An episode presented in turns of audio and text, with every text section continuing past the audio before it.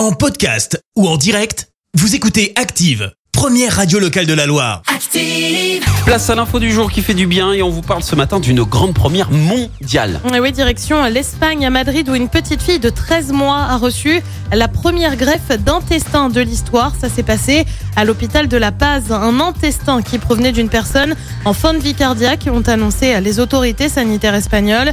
Jusqu'à présent, cette technique n'avait jamais été utilisée pour l'intestin, considérant qu'elle ne serait pas valide pour cet organe. À plusieurs équipes de l'hôpital pour démontrer qu'une telle opération était possible. La petite est malade. Son... Merci, vous avez écouté Active Radio, la première radio locale de la Loire. Active.